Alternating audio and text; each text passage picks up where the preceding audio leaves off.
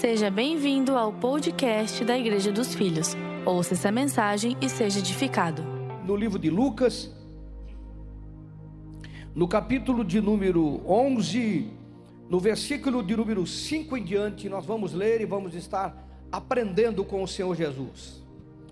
Disse-lhes ainda Jesus: Qual dentre vós, tendo um amigo, e este for procurá-lo à meia-noite e lhe disser: amigo, empresta-me três pães. Pois um meu amigo, chegando de viagem, procurou-me, nada tenho para lhe oferecer. E o outro responda lá de dentro, dizendo: Não me importunes, a porta já está fechada e os meus filhos comigo também estão deitados, não posso lembrar-me ou levantar-me para te dar.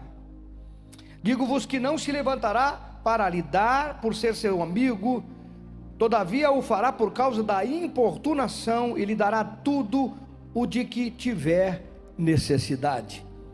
Versículo 9 diz assim: Por isso vos digo: pedi, dá-se-vos-á, buscai e achareis, batei e abri-se-vos-á.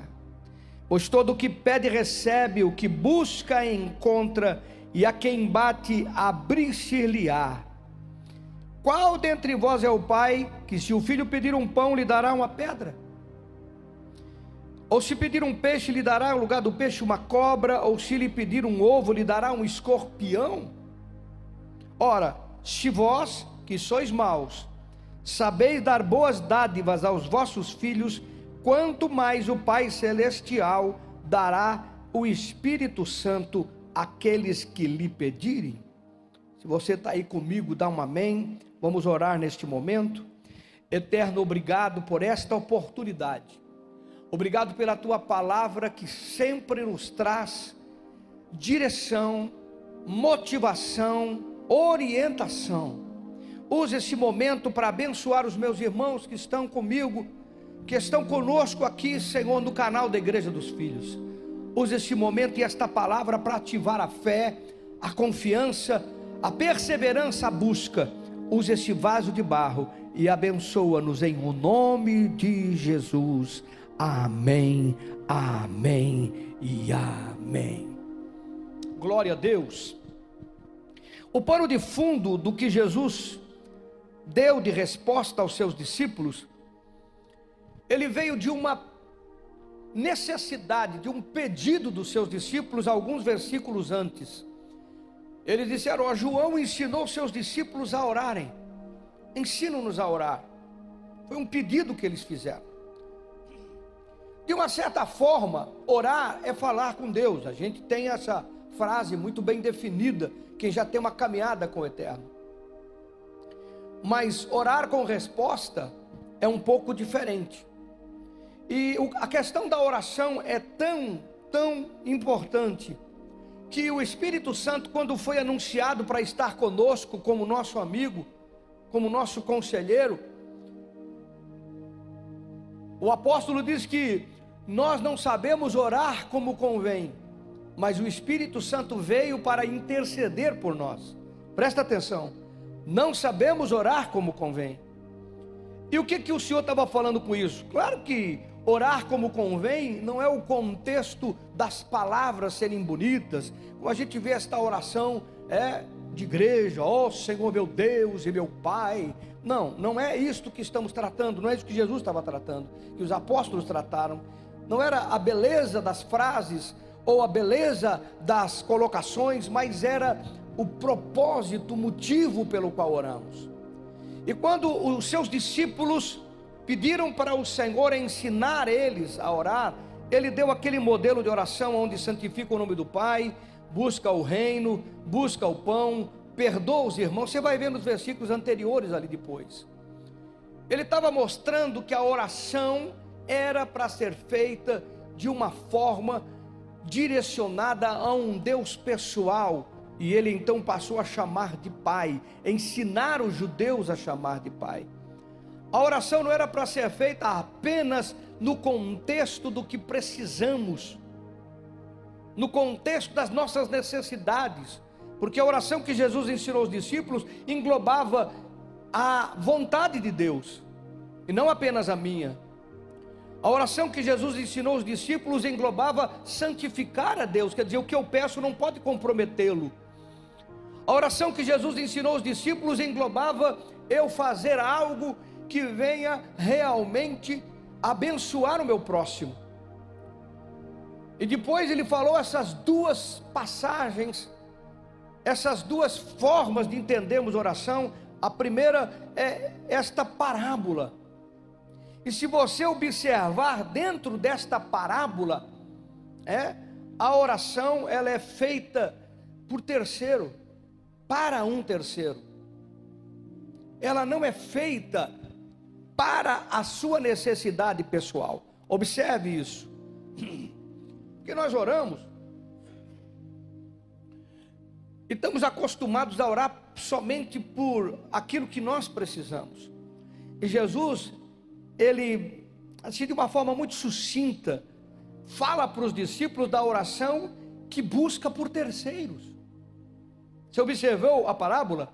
Ele disse: Olha, um amigo chegou na casa de um amigo e este não tinha condições de suprir a sua necessidade. Então ele foi a um outro amigo de meia-noite, bateu na casa desse amigo, dizendo: Olha, chegou um amigo de viagem que precisa comer e eu não tenho o que dar. E Jesus aqui está ensinando de uma forma muito sucinta o segredo daquilo que Deus nos atende em favor da nossa vida, mas que alcança outras pessoas. E o assunto ele é pertinente porque nós estamos vivendo ainda um tempo difícil. O mundo está, está vivendo um tempo difícil, um tempo de estabilidade. Ainda estamos vivendo um tempo difícil, um tempo ainda que não se tem uma, um, é, uma luz muito clara no fim do túnel. Principalmente no nosso país. E nós ainda sabemos de muitas pessoas que enfrentam lutas, que estão enfrentando e que vão enfrentar. E nós precisamos sair vitoriosos dessas lutas. Nós precisamos sair vitoriosos desse tempo de dificuldade, chamado de tempo de pandemia. Nós precisamos entender que o nosso Deus nos abençoa. Agora, o Senhor Jesus sucintamente está dando uma receita de resposta. Quando a minha oração inclui a necessidade de terceiro. Pegou? Quando a minha oração inclui a necessidade de outrem. Eu vou dizer para você, por que, que ele falou de um viajante? Alguém chegou, alguém que estava de viagem, chegou para pedir necessidade. Porque nós somos viajantes. Todo mundo já ouviu falar do livro Peregrino, do viajante. Nós somos viajantes neste mundo. Nós estamos de passagem neste mundo, todos nós. E por isso que ele usou o contexto do viajante. Então, alguém que está de passagem, chega na casa de alguém que é amigo, que não pode ajudá-lo e que vai buscar ajuda de um outro amigo. E no caso aqui, o Senhor estava falando do eterno, do nosso Pai. Nós precisamos compreender aqui que a nossa intercessão em favor de terceiros passa por nós a bênção do eterno, é isso que Jesus está falando porque às vezes o terceiro não tem acesso direto ao eterno, mas nós temos. E quando nós intercedemos ao eterno por terceiros, a bênção passa por nós e chega em terceiros. Quem está entendendo pode dar um amém na sua casa. Quem está compreendendo o mistério de orar por alguém que precisa e não só por nossas necessidades. Orar sim, ele continua dizendo isso. Por quê? Porque o nosso Pai, ele não vai usar o que nós não temos para abençoar terceiros. Quando nós nos propomos a abençoar outras pessoas, quando nós nos propomos a estender a mão às outras pessoas, o Eterno sabe que nós precisamos do pão que está com Ele, e Ele vai abrir a janela dos céus, derramar sobre nós a sua bênção, e vamos através de nós, a bênção chega em nós, o pão chega em nós. Porque ele estava recebendo um viajante. É isso? Um viajante. Se você quiser observar comigo, eu gosto desses detalhes da Bíblia que é extraordinário. tendo um amigo, versículo 5: Quem de vós tendo um amigo, e este for procurá-lo à meia-noite, e disser: Amigo, é, é, empresta-me três pães, pois o meu amigo, chegando de viagem, procurou-me e nada tenho para oferecer. Presta atenção, isso aqui são mistérios de Deus. É um amigo, mas ele pede três pães. Ele não pede um pão, ele pede três. Porque ele sabe da necessidade desse amigo, mas supre a sua também, quem sabe, para fazer aquele lanche com o amigo. O, o segredo aqui é que é uma parábola. Ele não pediu apenas para o amigo que está necessitado, e não receberia apenas para o amigo que está necessitado. Ele estava pedindo para si, para o amigo e para mais quem fosse necessário. Três pães, não apenas um pão. Já está entendendo? Jesus, Ele está nos dando a receita de que quando nós oramos por alguém que precisa, e quando nós nos propomos a ajudar alguém que precisa, quando nós estendemos a mão neste momento de crise, alguém que precisa, o Eterno sabe que nós não temos, que nós não temos tudo que gostaríamos de dar, mas Ele nos abençoa, Ele estende, passa por nós, porque este amigo às vezes não tem acesso ao meu amigo, que é o eterno, aqui representado no pai de família que está dentro de casa com seus filhos trancados. Nós somos um elo de ligação entre alguém que está de viagem, passando dificuldade e nos procurou e o eterno que tem o recurso para suprir a necessidade, não só nossa, como deles. Nós somos o elo de ligação de alguém que não tem esse acesso, que não conhece esse acesso, que não chega nesse acesso, mas através da sua vida, através da minha vida, através da nossa vida, este pode ser suprido, porque nós podemos nos colocar na brecha. Neste momento de lutas, nós não podemos nos fechar no medo, nós não podemos nos trancar no medo da nossa existência e dos recursos escassos que temos, ou que nem temos, e ficarmos fechando os olhos e os ouvidos para aqueles que, que, que nos pedem, que precisam e que verdadeiramente precisam que tiveram a coragem de chegar até nós e pedir a oração, e pedir para que o pudéssemos ajudar de alguma forma, de alguma maneira. É isso que Jesus está nos ensinando. Quando pediram para ele ensinar sobre oração, ele estava dizendo: oração não é só para aquilo que nós precisamos, não é só para aquilo que eu preciso, não é só para aquilo que nós precisamos, não é só para a nossa necessidade, não é só para as nossas vidas, não é só para dentro da nossa casa, não é só para dentro dos nossos negócios. Oração inclui alguém que nos procura e que não tem acesso a um Deus que nós temos e que podemos interceder, e esse Deus vai colocar em nossas mãos a bênção, Ele vai nos abençoar, Ele vai dar os três pães, que é muito mais do que precisamos, nós precisamos de um, e nós podemos repartir com uma aqueles que estão necessitados e crendo que nós podemos ser intercessores. Uau! Eu sei da história de Jó. Jó passou as lutas e dificuldades, mas Jó, ele foi um homem que ajudou dezenas e dezenas de pessoas. Se você ler o livro de Jó, você vai ver ele dizendo: não tinha um pobre, não tinha um órfão, não tinha uma viúva, não tinha um estrangeiro que eu não tenha ajudado. Você vai encontrar Jó falando: o que, que é o estrangeiro? É alguém que chegava numa cidade, um viajante que chegava numa cidade e não conhecia ninguém, e não tinha o recurso de hoje, não tinha a hospedaria de hoje, não tinha as coisas de hoje. Ele era um estranho ali, ele poderia talvez não ter recurso para comer, para dormir, e Jó diz que ele atendia o estrangeiro, o estranho de outra nação, aquele povo que vivia com tribo. Ele, Jó era um homem que ele não via ninguém necessitado sem estender a mão, sem abençoar. Por que, que eu estou falando isso? Porque nós conhecemos a história de Jó diante de tudo isso que ele fez. Ele passou um momento de crise, de lutas.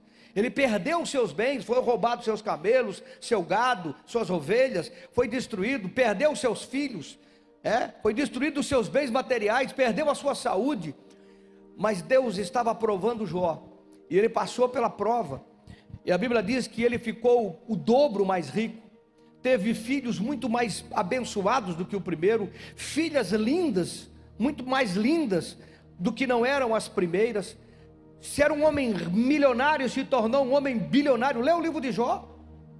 Lê o livro de Jó e você vai ver que Deus não devolveu para Jó aquilo que ele tinha, mas deu o dobro de tudo que ele possuía. Por quê? Porque Jó estendia a mão para o necessitado. Jó abençoava quem precisava. Jó abençoava aqueles que chegavam à sua porta. Jesus, quando fala de oração, ele está falando desta realidade. Esta é a primeira realidade de oração que ele está falando. Não é uma oração egocêntrica.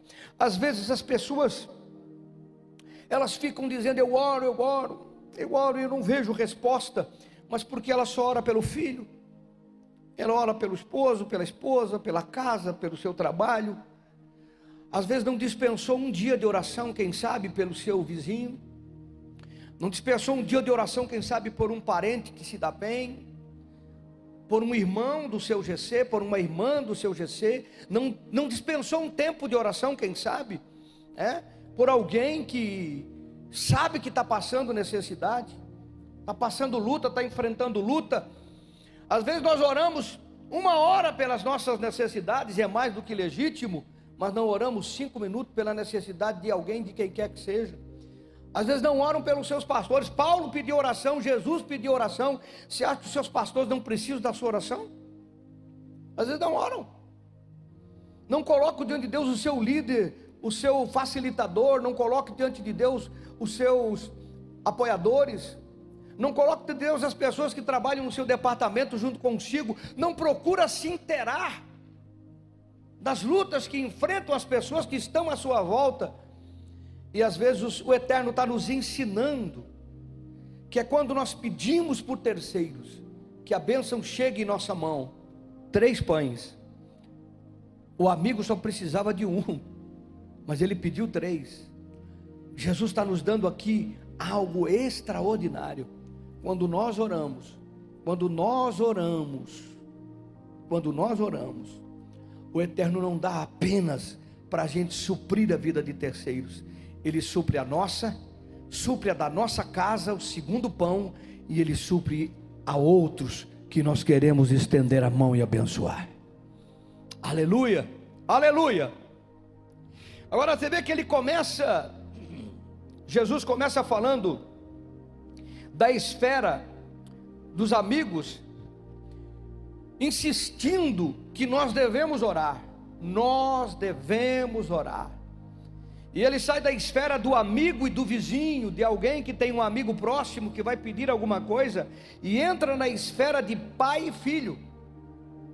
Ele começa a parábola dizendo: Um amigo procurou um amigo, tá? Depois disse: é, Vós que sois maus, sabeis dar boas dádivas aos vossos filhos. Quem de vós que o filho pedir? Quem de vós que o filho pedir? Ele sai da esfera da amizade e entra na esfera da paternidade porque Ele quer que você entenda que você hoje tem um Pai celestial. Existe um Deus que é um Pai. Jesus estava ensinando aqueles judeus que para nós hoje que a gente fala a oração do Pai Nosso e fala-se tanto em Deus é Pai, né? Deus é Pai, Deus é Pai. A gente fala tanto nessas coisas, então ficou muito muito gravado que Deus é Pai, mas o nosso relacionamento com ele tem sido o relacionamento de Pai porque ele estava insistindo em dizer: vocês pedem, e vocês pedem, e vocês pedem, mas vocês acreditam que recebem, e por que nós pedimos e duvidamos da Sua vontade para nos abençoar? Porque a religião criou esse estigma. Nós falamos que Deus é Pai, mas nos relacionamos com Ele como Deus. Nós dizemos que Deus é Pai, mas nos relacionamos com Ele como Deus. Jesus estava transicionando a mente desses judeus. Ele estava dizendo para eles: Ele é pai. Por isso que ele diz: Quem de vocês que é pai, se o filho pedir, não vai dar? Se pedir um pão, vai dar uma pedra. Se pedir um peixe, vai dar uma cobra. Se pedir um ovo, vai dar um escorpião. Quem de vocês vai fazer isso? Ele chamou a mente desses homens a pensar neste Deus que é um Deus bom. E dizer que esse é pai de vocês. O problema para nós é esse relacionamento ser transformado em que sejamos filhos. Hoje, igreja dos filhos. Mas isso tem que transicionar dentro do seu coração e tem que transicionar dentro da sua mente, dentro da minha mente, do nosso coração. Nós precisamos quebrar este jugo de pensamento de que nos relacionamos com Deus e não com o Pai. E Jesus, ele, ele, ele foi muito explícito aqui. Nós viemos de religião de um Deus que pune. Nós viemos de religião de um Deus que, se cortar a ponta do cabelo, vai para o inferno.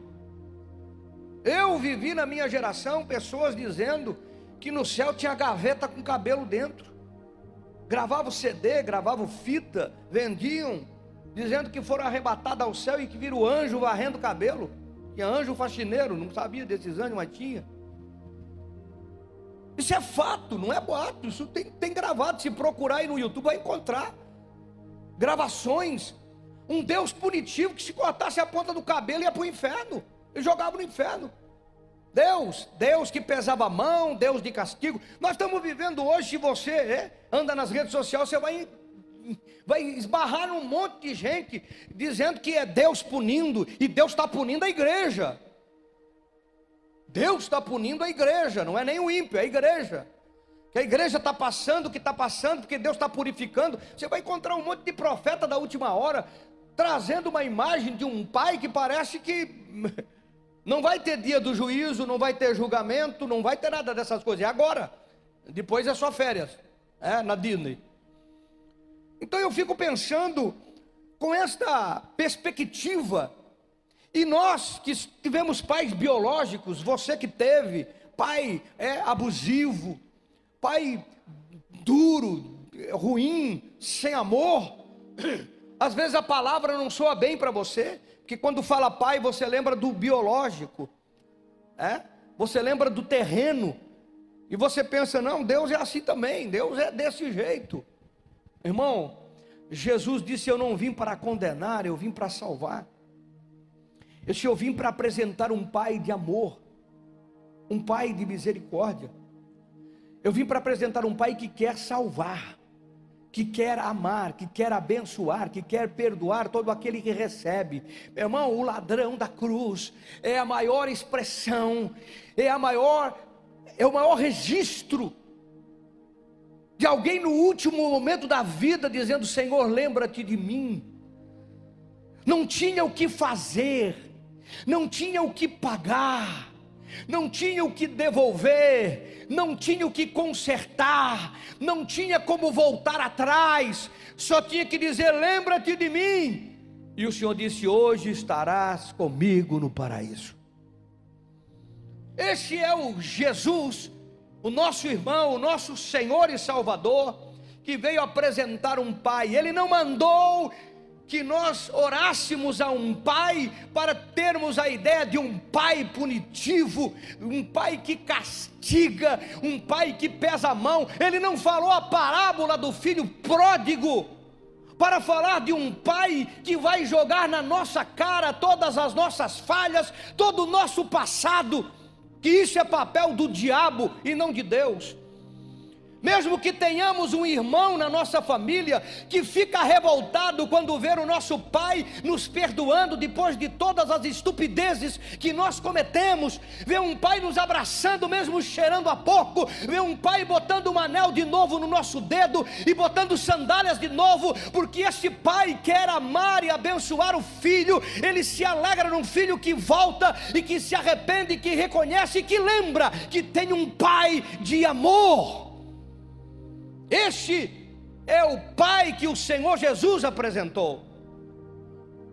Mesmo que tenhamos irmãos que não entendam isto, irmãos que preferem um Deus que pesa, que pune, que castiga, ao invés de um Deus que ama, ao invés do Deus que perdoa e que não cobra os nossos erros, como o pai não cobrou do filho pródigo depois que consumiu toda a sua herança, o trouxe novamente ao convívio, matou o cordeiro porque Ele é um Pai de amor.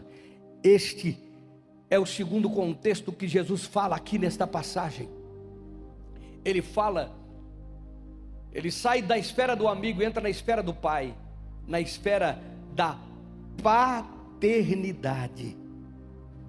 Quem é o eterno para você? É um Deus distante? Que você vê lá na televisão jogando raio do céu, brincando com o ser humano? Estúpido. Ou é um pai presente que te ama? Porque da maneira que você vê, é a maneira que ele se relaciona com você, ou com você se relaciona com ele. Da maneira que você vê, é a maneira que você vai ter respostas. É da maneira que você vê. Às vezes nós temos medo. Sabe por que o filho pródigo voltou? Porque ele sabia que tinha um pai. Sabe por que ele pôde se aproximar daquela casa? Porque ele sabia que tinha um pai. Ele não sabia o tamanho do amor desse pai. Ele descobriu quando ele apresentou diante dele, não houve nenhuma cobrança, houve perdão. Porque de Deus em Jesus tem para você perdão. Isso é um fato, não é uma ideia, é uma verdade. Depende de nós e de como os procuramos. O Senhor Jesus disse: vocês quando orarem, orem a um Pai não a um Deus. Os pagãos oram a Deus, pagam sacrifícios, compram o que querem. O teu pai te ama. É você que precisa entender, deixa entrar dentro do teu coração, porque aqui é a igreja dos filhos. E a maior descoberta da sua vida é quando você começar a entender esse relacionamento de pai e filho. Eu quero aproveitar a oportunidade, porque eu sei que existe uma doutrina que está no nosso meio, tentando substituir a paternidade divina. Eu sei que existe uma doutrina tentando substituir a, substituir a paternidade divina, colocando pastores, apóstolos como pai. Isso não é bíblico. Isto não é bíblico, não existe essa doutrina. Isso é invenção de igreja para dizer que é diferente dos outros. Não, agora aqui você tem pai, porque o pastor é o pai, o apóstolo é o pai, o bispo é o pai, o presbítero é o pai, sei lá, o título que queira dar, mas agora você tem pai. E substitui a paternidade divina pela paternidade humana. Meu irmão, o ser humano erra, falha. Nós estamos falando de um pai, Jesus apresentou um pai e Jesus não se apresentou como pai. Ele se apresentou como irmão. Como é que tem homens hoje, só porque tem título de apóstolo, seja lá do que for, querendo se apresentar como pai? Se Jesus, que era Jesus, que podia se apresentar como quisesse, porque é Deus, se apresentou como irmão, disse: Ó, meu pai, vosso pai, né? meu Deus, vosso Deus. Como é que agora vão criar algum apóstolo, algum presbítero, seja lá um pastor, o que for, colocar o título de pai nele e tem um monte de gente acreditando nessa bobagem? Mateus, no capítulo 23, no versículo 9, Jesus ele deixa muito claro, eu, eu, eu, eu, eu, creio em Jesus, irmão. Ele diz assim: ó, a ninguém sobre a terra chameis vosso Pai, porque um só, só um é o vosso Pai, aquele que está nos céus. Uau! Você tem um pai, é o eterno. Essa é a igreja dos filhos de Deus. Eu não estou aqui como pai. Pastor Tiago, que é o pastor da igreja, não está aqui como pai. Pastor Edésio, pastor Tony, pastor Jefferson. Ninguém está aqui como pai, porque isto é coisa de homem, é doutrina humana, é querer ser diferente dos outros, é inventar moda. Senão Jesus não deixaria claro, ninguém. Você acha que o apóstolo pode revogar o que Jesus falou? Algum apóstolo pode revogar, algum pastor pode revogar o que Jesus deu ordem, ao que ele deixou muito claro, muito explícito. Talvez alguém acredite que possa. O Eterno não transferiu paternidade. Ele é seu pai. E ele quer ser seu pai. E ele pode e deseja ser seu pai. Alguém dá um glória a Deus. Aí você vê que Jesus, ele começa com as necessidades básicas: pão, três pães. E ele termina o ensino com necessidade espiritual. Porque ele começa dizendo: olha, é, o, o, o amigo foi pedir para o amigo três pães, depois ele passa de pães de amigo para pai, e disse: Olha, vós que sou mal, sabe dar o pão, sabe dar o ovo, sabe dar o peixe, e não dá a pedra, a cobra, o escorpião. Ele passa para a paternidade, mas ele termina falando de coisas espirituais. Ele disse: Quanto mais o vosso Pai não dará o Espírito Santo a quem lhe pedir. Veja que ele termina com, ele começa com coisas materiais, com necessidades. Lembra comigo, os, os discípulos estavam pedindo como orar. Ele, ele começa com coisas materiais, o pão, necessidades físicas, humanas.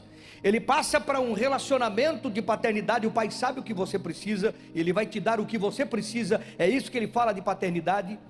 É, ele vai te dar o que você precisa e ele termina falando de coisas espirituais. Quanto mais o Pai Celestial não dará o Espírito Santo a quem lhe pedir? Uau. Começa com o material, passa pelo relacional e termina com o espiritual. E sabe o que isso nos ensina? A religião parou no material. A religião falhou e ela tem falhado dizendo que o alvo de Jesus é suprir, é suprir só as nossas necessidades terrenas. Igreja não, não existe para suprir só as necessidades terrenas. Igreja não existe para suprir só os nossos problemas humanos. Isso faz parte da graça, do favor de Deus, mas muito mais o nosso vazio existencial, o nosso vazio de alma, o nosso vazio de propósito. Porque o tempo aqui termina com muito, com pouco, tendo ou não tendo. É claro que nós queremos passar o tempo tendo, porque o nosso Pai tem e quer nos dar. Eu, eu sou um defensor disso, eu sou um propagador disso, você sabe disso. Mas a igreja precisa entender que Jesus, ele sabia que o pão é importante, mas ele termina falando do Espírito Santo mais do que suprir as necessidades terrenas, o Pai Celestial vai querer, Ele quer te capacitar para conquistar e te dar poder para vencer acima da média em tudo que for necessário. E isso é só com o Espírito Santo. O Espírito Santo completa a sua vida. E o que, que ele estava falando, Jesus? Vocês oram? Oram pelas coisas materiais? Orem. Vocês oram para abençoar outras pessoas, como estamos falando? Orem. Vocês orem pedindo a Deus relacionamento, orem, mas não deixe de orar pelo Espírito Santo, porque Ele completa a sua vida, Ele é pleno na sua vida, é Ele que traz plenitude na sua vida. E tem ver que pessoas hoje nós estamos vivendo momentos difíceis. E tem pessoas que passam um tempão em oração, Senhor, abençoa isso, abençoa o trabalho, abençoa o negócio, abençoa a conta, abençoa aquilo. Agora aprendeu, abençoa o irmão, abençoa isso, abençoa aquilo, mas não tem um tempo de Senhor, eu preciso estar cheio da tua presença. Eu preciso do teu espírito. Eu preciso da tua comunhão. Eu preciso de ti, Espírito Santo. Quanto tempo você tira de oração? Porque o Espírito Santo, meu irmão, te capacita não só a vencer, a conquistar, mas a ser completo em tudo que você precisa neste tempo que estamos vivendo. Para aqueles que desenvolvem um relacionamento com o Pai, fica aqui a revelação de Jesus. Busque, porque a resposta virá. Busque o que é material, busque pela vida das pessoas, mas busque a presença de Deus para a sua vida, porque nós precisamos dela. Fique ligado conosco. Em breve teremos mais conteúdos para abençoar a sua vida.